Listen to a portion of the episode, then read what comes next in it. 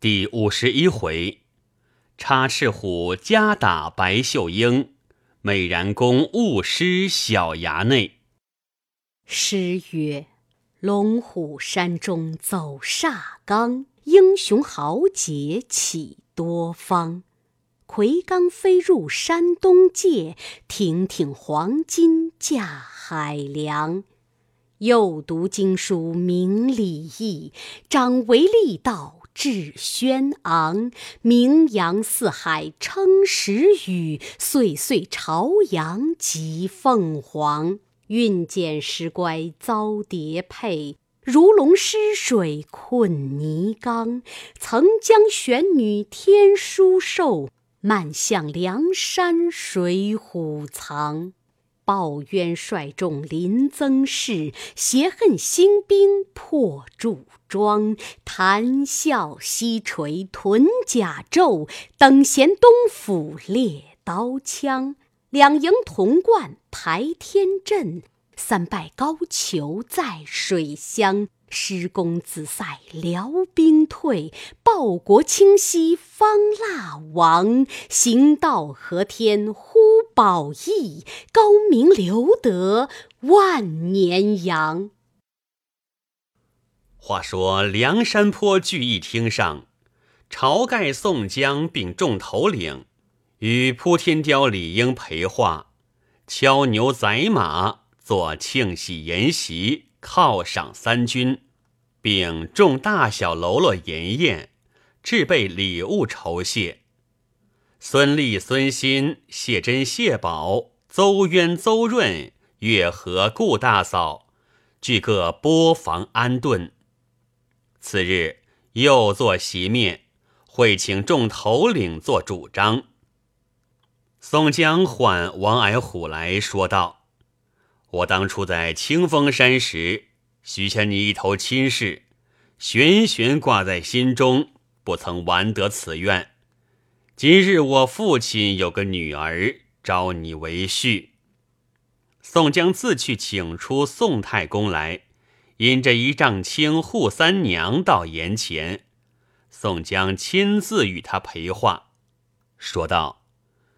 我这兄弟王英虽有武艺，不及贤妹，是我当初曾许下他一头亲事，一向未曾成得。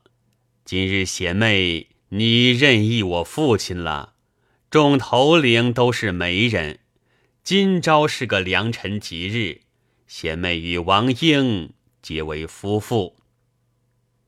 一丈青见宋江义气深重。推却不得，两口只得拜谢了。晁盖等众人皆喜，都称贺宋公明真乃有德有义之士。当日进阶筵宴，饮酒庆贺。正饮宴间，只见朱贵酒店里使人上山来报道：临子前大路上一伙客人经过，小喽啰出去拦截。树内一个称是郓城县都头雷横，猪头领邀请住了，现在店里饮奋力酒食，先使小校报之。晁盖、宋江听了大喜，随即欲同军师吴用三个下山迎接。朱贵早把船送至金沙滩上岸，宋江见了，慌忙下拜道：“久别尊严。”常窃云树之思，今日缘何经过贱处？雷横连忙打礼道：“小弟蒙本县差遣往东乡府公干，回来经过路口，小喽啰拦好买路钱，小弟提起贱名，因此诸兄坚意留住。”宋江道：“天宇之幸，请到大寨，叫众头领都相见了。”置酒管待，一连住了五日，每日与宋江闲话。晁盖动问朱仝消息，雷横答道：“朱仝现今做本县当劳节级，新任知县好生欣喜。”宋江婉曲把话来说雷横上山入伙，雷横推辞，老母年高，不能相从，待小弟宋母中年之后，却来相投。”雷横当下拜辞了下山，宋江等再三苦留不住，众头领各以金帛相赠。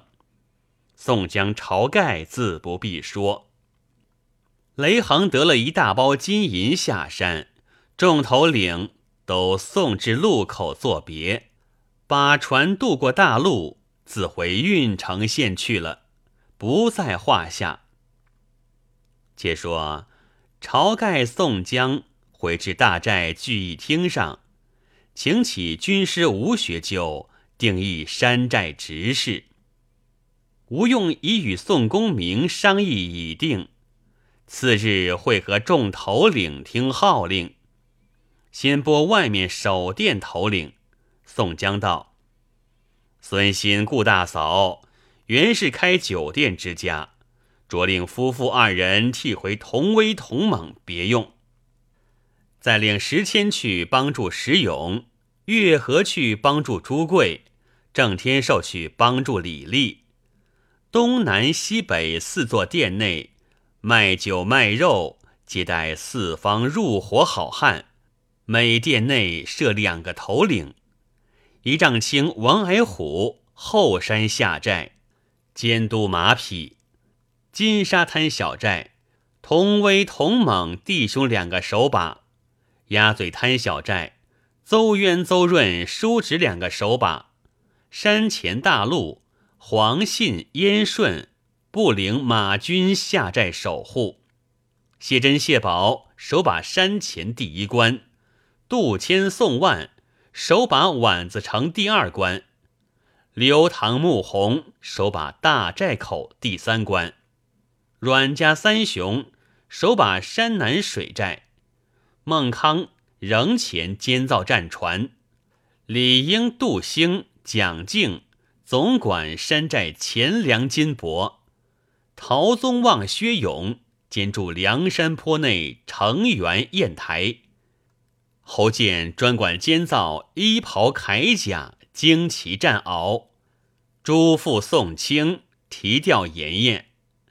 暮春，李云监造屋宇寨栅；萧让、金大坚掌管一应宾客书信公文；裴宣专管军政司，赏功罚罪；其余吕方、郭盛、孙立、欧鹏、马林、邓飞、杨林、白胜分调大寨八面安歇。晁盖、宋江、吴用。居于山顶寨内，花荣、秦明居于山左寨内，林冲、戴宗居于山右寨内，李俊、李逵居于山前，张衡、张顺居于山后，杨雄、石秀守护聚义厅两侧。一般头领分拨已定，每日轮流一位头领做筵席庆贺。山寨体统甚是齐整，有诗为证：“巍巍高寨水中央，列直分头任所长。从此山东遭扰攘，南尽地煞与天罡。”再说雷横离了梁山坡，背了包裹，提了坡刀，取路回到郓城县。在家参见老母，更换些衣服，积了回文，径投县里来拜见了知县，回了话，削缴公文批帖，且自归家暂歇，依旧每日县中书画毛友，听候差事。因一日行到县衙东首，只听得背后有人叫道。都头几时回来？雷横回过脸来看时，却是本县一个帮闲的李小二。雷横答道：“我却才前日来家。”李小二道：“都头出去了许多时，不知此处近日有个东京新来打学的行院，色艺双绝。”叫做白秀英。那妮子来参都头，却知公差出外不在，如今现在勾栏里说唱诸般品调，每日有那一般打伞，或有戏舞，或有吹弹，或有歌唱，转得那人山人海着看。都头如何不去缩一缩？端地是个好粉头。雷横听了，又欲心闲。便和那李小二进到勾栏里来看，只见门首挂着许多金字帐额，旗杆吊着等身靠背。入到里面，便去青龙头上第一位坐了。看戏台上却做笑乐院本。那李小二人从里瞥了雷横，自出外面赶往头脑去了。院本下来，只见一个老头裹着磕脑头巾，穿着一领茶褐罗衫，系一条皂绦，拿把扇子上来开喝道：“老汉是东京人士白玉桥的便是，如今老迈只凭女儿秀英歌舞吹弹，普天下服侍看官。”锣声响处。那白秀英早上戏台，参拜四方，拈起罗棒，如撒豆般点动，拍下一声借方，念了四句七言诗，便说道：“今日秀英招牌上明写着这场话本，是一段风流韵界的格范，唤作‘豫章城双剑赶苏青’。”说了开话，又唱，唱了又说，何鹏家众人喝彩不绝。雷横坐在上面，看那妇人时，果然是色艺双绝。但见罗衣叠雪，宝髻堆云，樱桃口，杏脸桃腮，杨柳腰，兰心蕙性，歌喉婉转。声如枝上莺啼，舞态翩跹，影似花间凤转。羌衣古调，音出天然。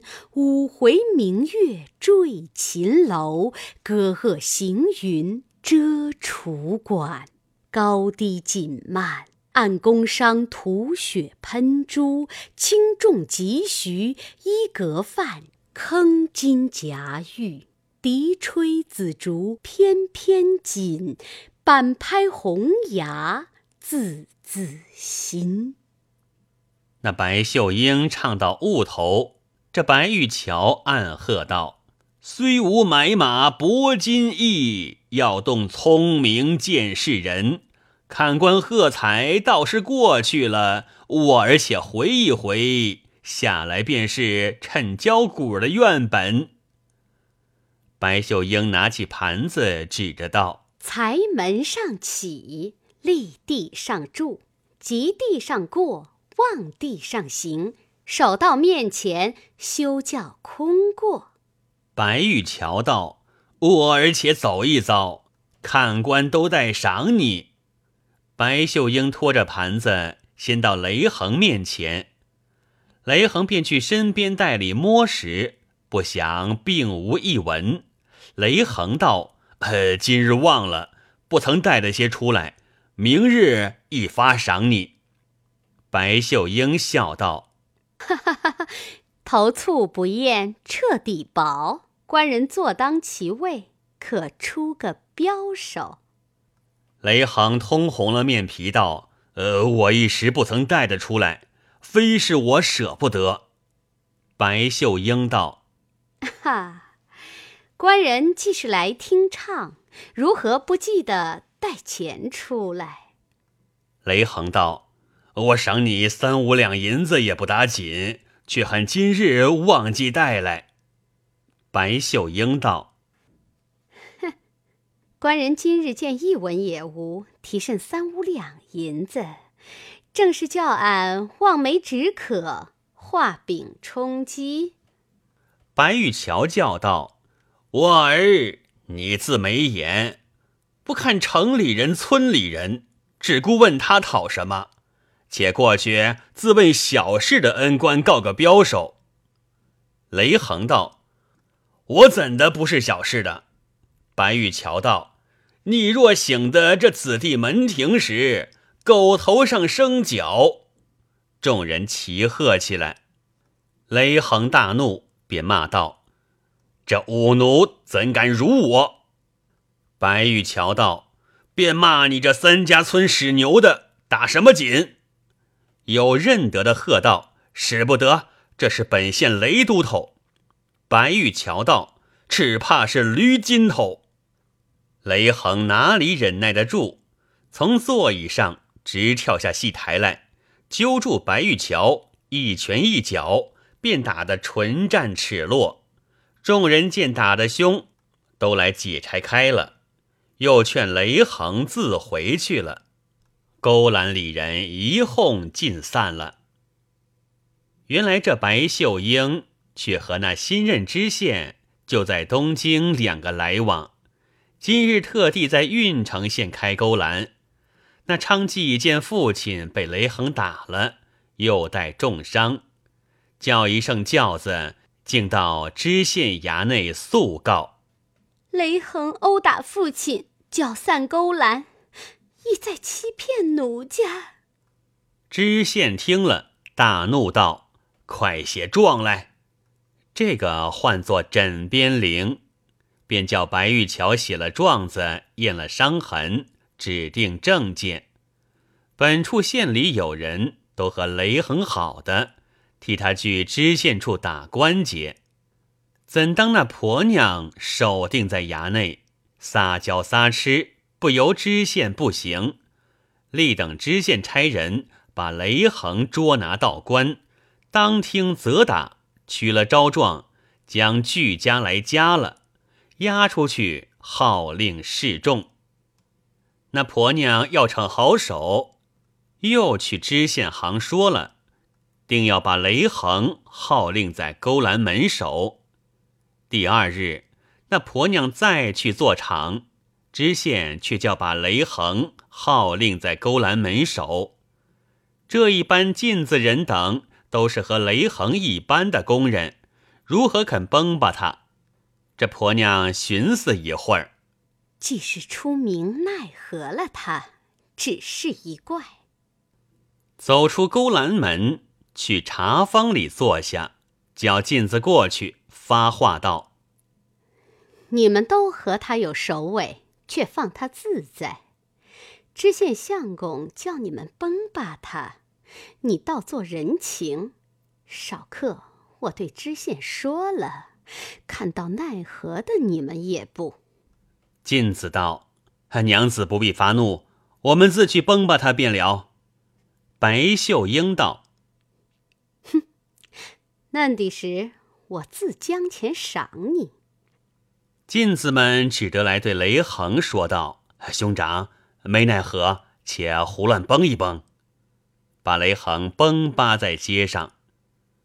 人闹里却好，雷横的母亲正来送饭，看见儿子吃他崩扒在那里，便哭起来，骂那进子们道：“你众人也和我儿一般，在衙门里出入的人。”钱财值这般好使，谁保得长没事？镜子答道：“我那老娘听我说，我们却也要容情。怎禁被原告人坚定在这里要崩？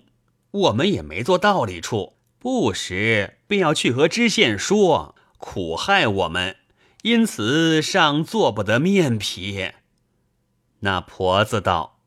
既曾见原告人子兼着被告号令的道理，进子们又低低道：“老娘，他和知县来往的好，一句话便送了我们，因此两难。”那婆子一面自去解锁，一头口里骂道：“这个贼贱人直嫩的已是，我且解了这锁子。”看他如今怎的？白秀英却在茶房里听的，走将过来，便道：“你那老婢子却才道什么？”那婆婆哪里有好气，便指着骂道：“你这千人欺、万人压、乱人入的贱母狗，做什么倒骂我？”白秀英听得，柳眉倒竖，星眼圆睁。大骂道：“老咬虫吃贫婆，贱人怎敢骂我？”婆婆道：“我骂你带怎的？你须不是郓城县知县。”白秀英大怒，抢向前指一掌，把那婆婆打个踉跄。那婆婆却在挣扎，白秀英再敢入去，老大耳光子，只顾打。这雷横是个大孝的人，见了母亲吃打，一时怒从心发，扯起家来，望着白秀英脑盖上打将下来。那一夹梢打个正着，劈开了脑盖，扑的倒了。众人看时，那白秀英打得脑浆崩流，眼珠突出，动弹不得，情之死了。有诗为证：“玉貌花颜俏粉头，当场歌舞扇风流。只因窘辱雷横母，烈脑横尸一命休。”众人见打死了白秀英，就押带了雷横，已发来县里首告。见知县备诉前事。知县随即差人押雷横下来，汇集相官，拘唤李正、林佑仁等，对尸检验已了，都押回县来。雷横一面都招成了，并无难意。他娘自宝岭回家听后，镜子都监下了，把雷横加了，下在牢里。当牢结级却是美髯公朱仝，见发下雷横来，也没做奈何处，只得安排些酒食管待，叫小牢子打扫一间净房，安顿了雷横。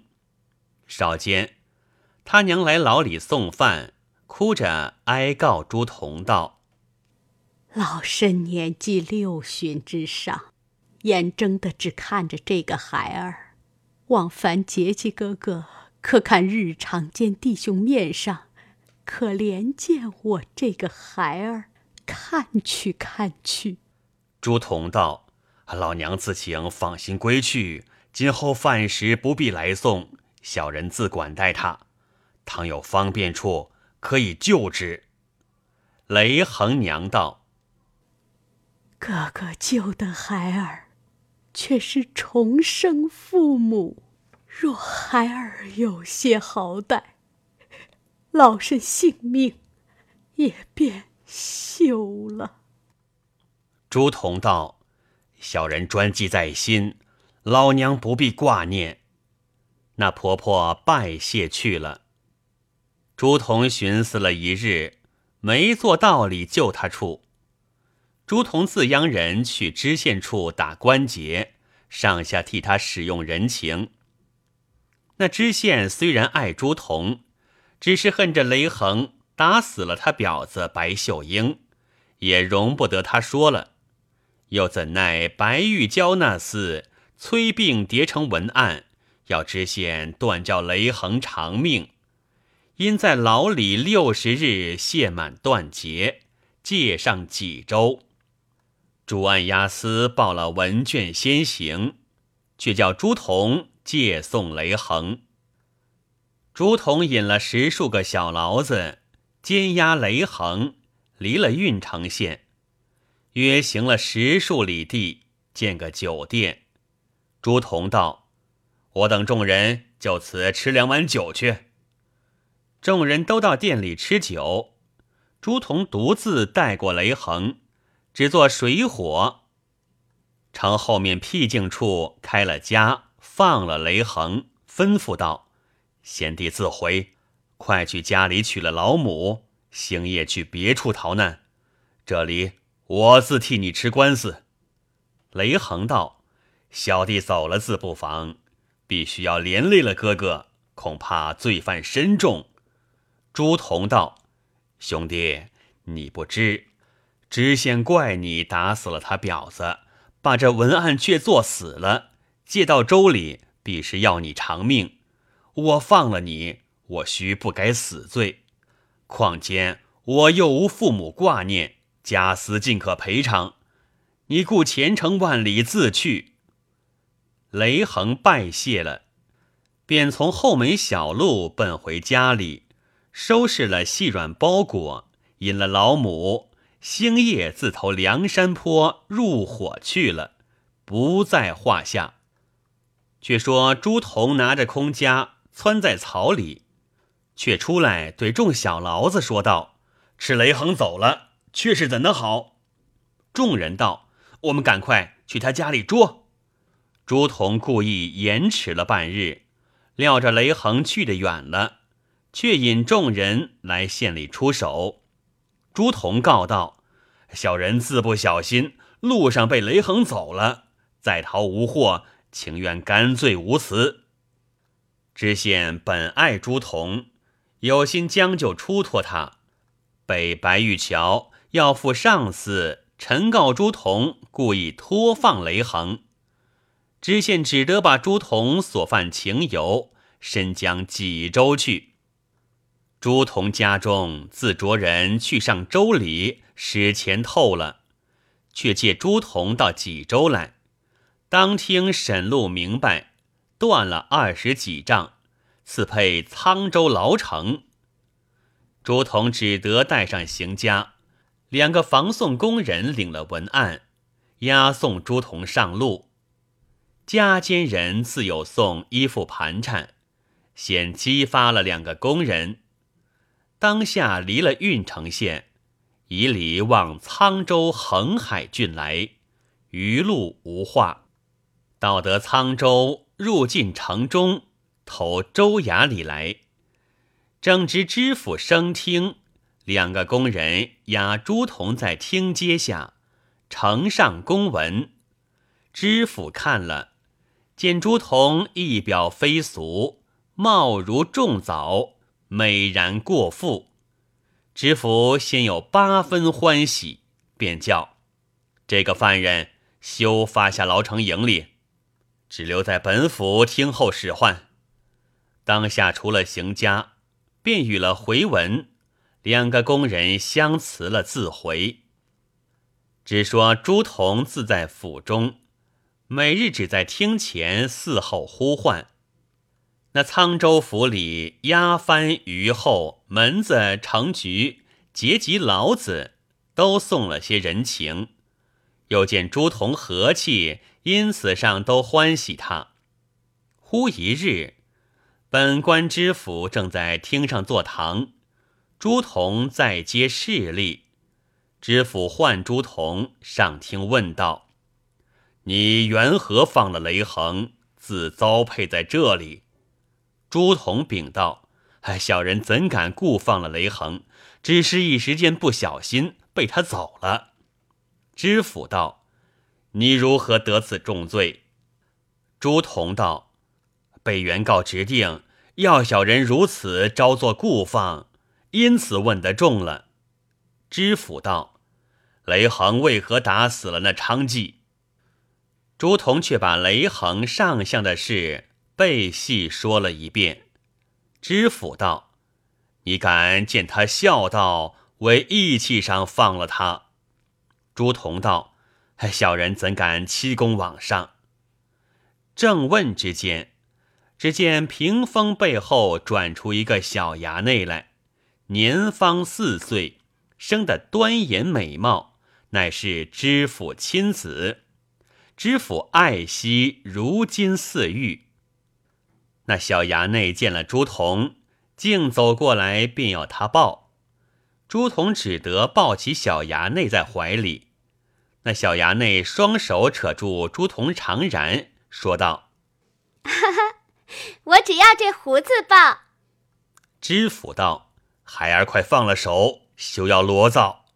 小衙内又道：“嗯，我只要这胡子报，和我去耍。”朱同禀道：“哎，小人报衙内去府前闲走，耍一回了来。”知府道：“孩儿既是要你报，你和他去耍一回子来。”朱同报了小衙内，出府衙前来，买些细糖果子与他吃，转了一遭。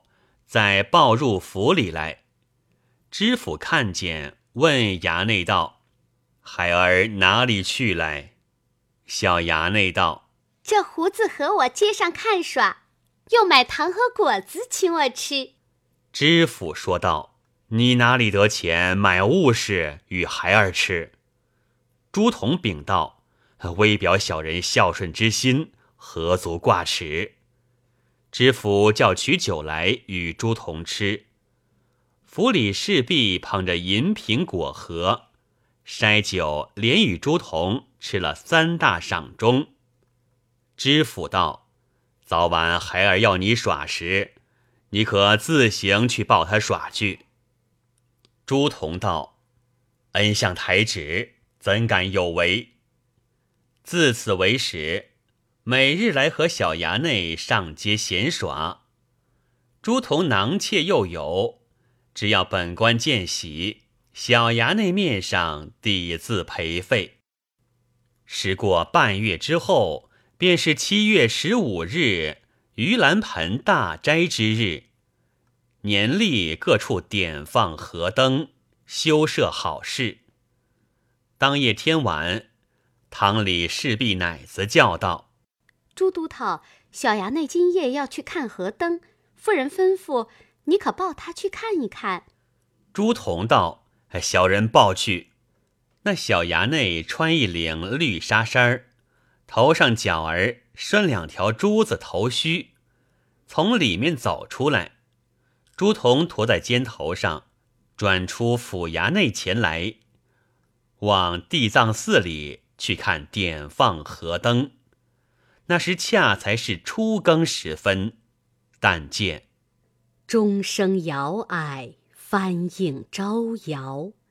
炉中焚百合明香，盘内煮诸般素食。僧持金杵，诵真言，剑拔幽魂。人列银钱，挂孝服，超生智魄。荷塘功德化阴司八难三途绕寺庄严列地狱四生六道杨柳枝头分净水莲花池内放明灯。当时朱仝肩背着小衙内绕寺看了一遭，却来水陆堂放生池边看放河灯。那小衙内趴在栏杆上看了笑耍，只见背后有人拽朱仝袖子道：“哥哥借一步说话。”朱仝回头看时，却是雷横，吃了一惊，便道：“小衙内且下来，坐在这里，我去买糖来与你吃，且不要走动。”小衙内道：“你快来，我要去桥上看河灯。”朱仝道：“我便来也。”转身去与雷横说话。朱仝道：“贤弟因何到此？”雷横扯朱仝到近处，拜道：“自从哥哥救了性命，和老母无处归着，只得上梁山坡投奔了宋公明入伙。小弟说哥哥恩德，宋公明毅然思想哥哥旧日放他的恩念。”朝天王和众头领皆感激不浅，因此特地叫吴军士同兄弟前来相探。朱仝道：“吴先生现在何处？”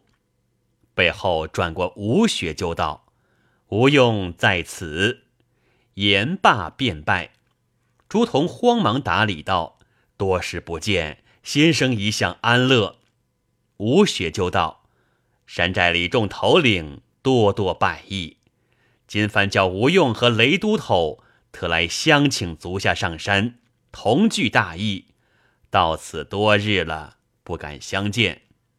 今日伺候得着，望仁兄便挪尊部，同赴山寨，以满朝宋二公之意。”朱仝听罢，半晌答应不得，便道：“先生诧异，这话休提，恐被外人听了不好。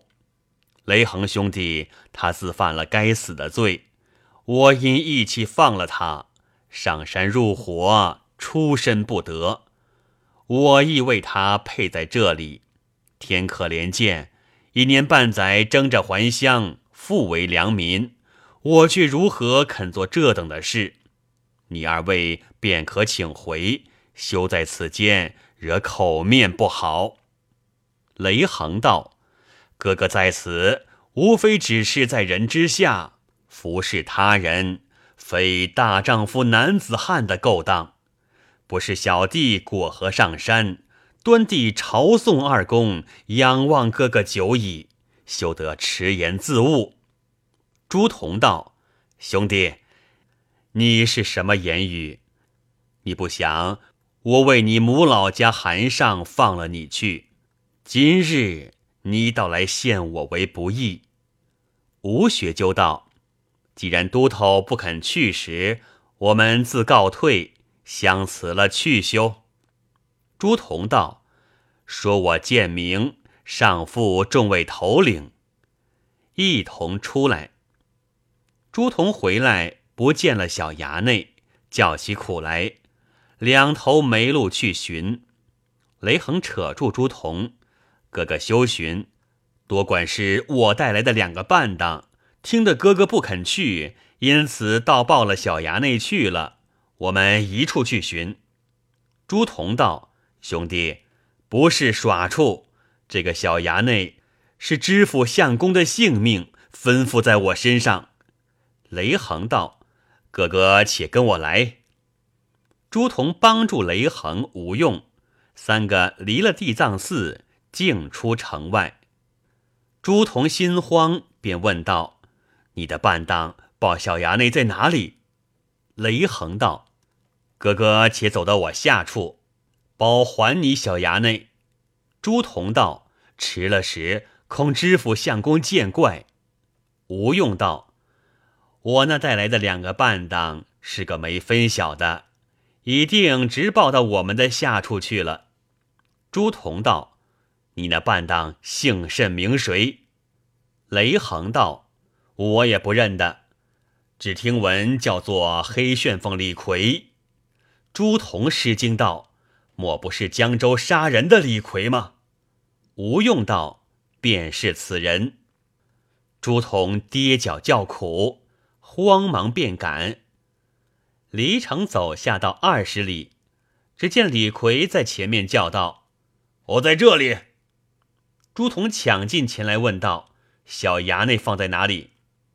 李逵唱个惹道：“万一结吉哥哥，小衙内有在这里。”朱仝道：“你好好的报出小衙内还我。”李逵指着头上道：“小衙内头须儿。”却在我头上。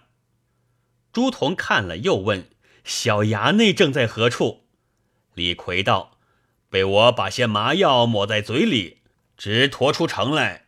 如今睡在林子里，你自请去看。”朱仝乘着月色明朗，竟抢入林子里寻时，只见小衙内倒在地上。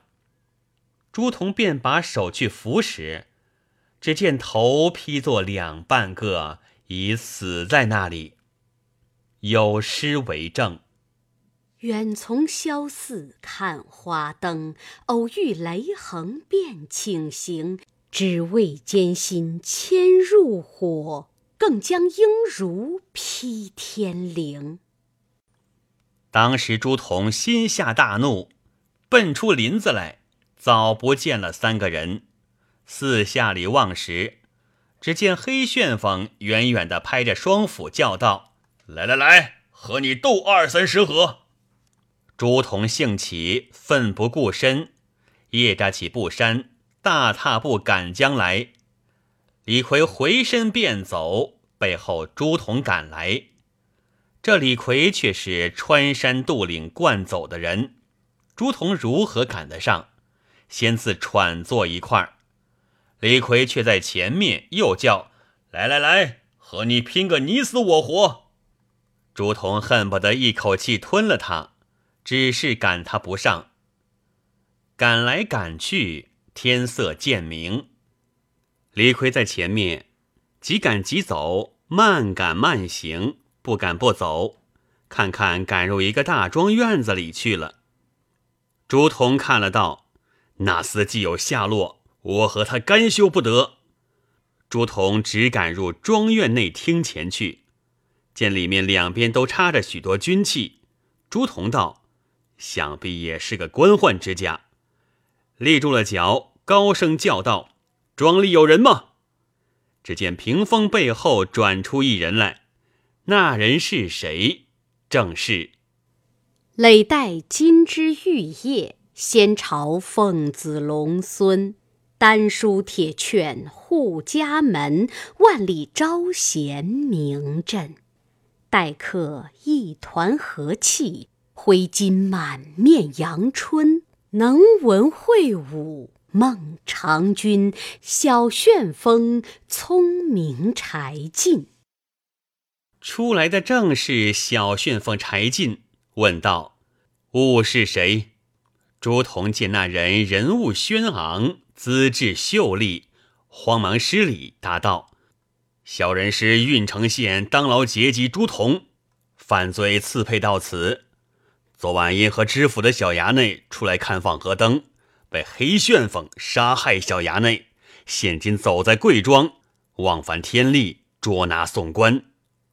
柴进道：“既是美髯公，且请坐。”朱仝道：“小人不敢拜问官人高兴。”柴进答道：“小生姓柴名进，小旋风便是。”朱仝道。久闻大名，连忙下拜，又道：“不期今日得失尊严。”柴进说道：“美髯公亦久闻名，且请后堂说话。”朱仝随着柴进直到里面。朱仝道：“黑旋风那厮如何却敢进入贵庄躲避？”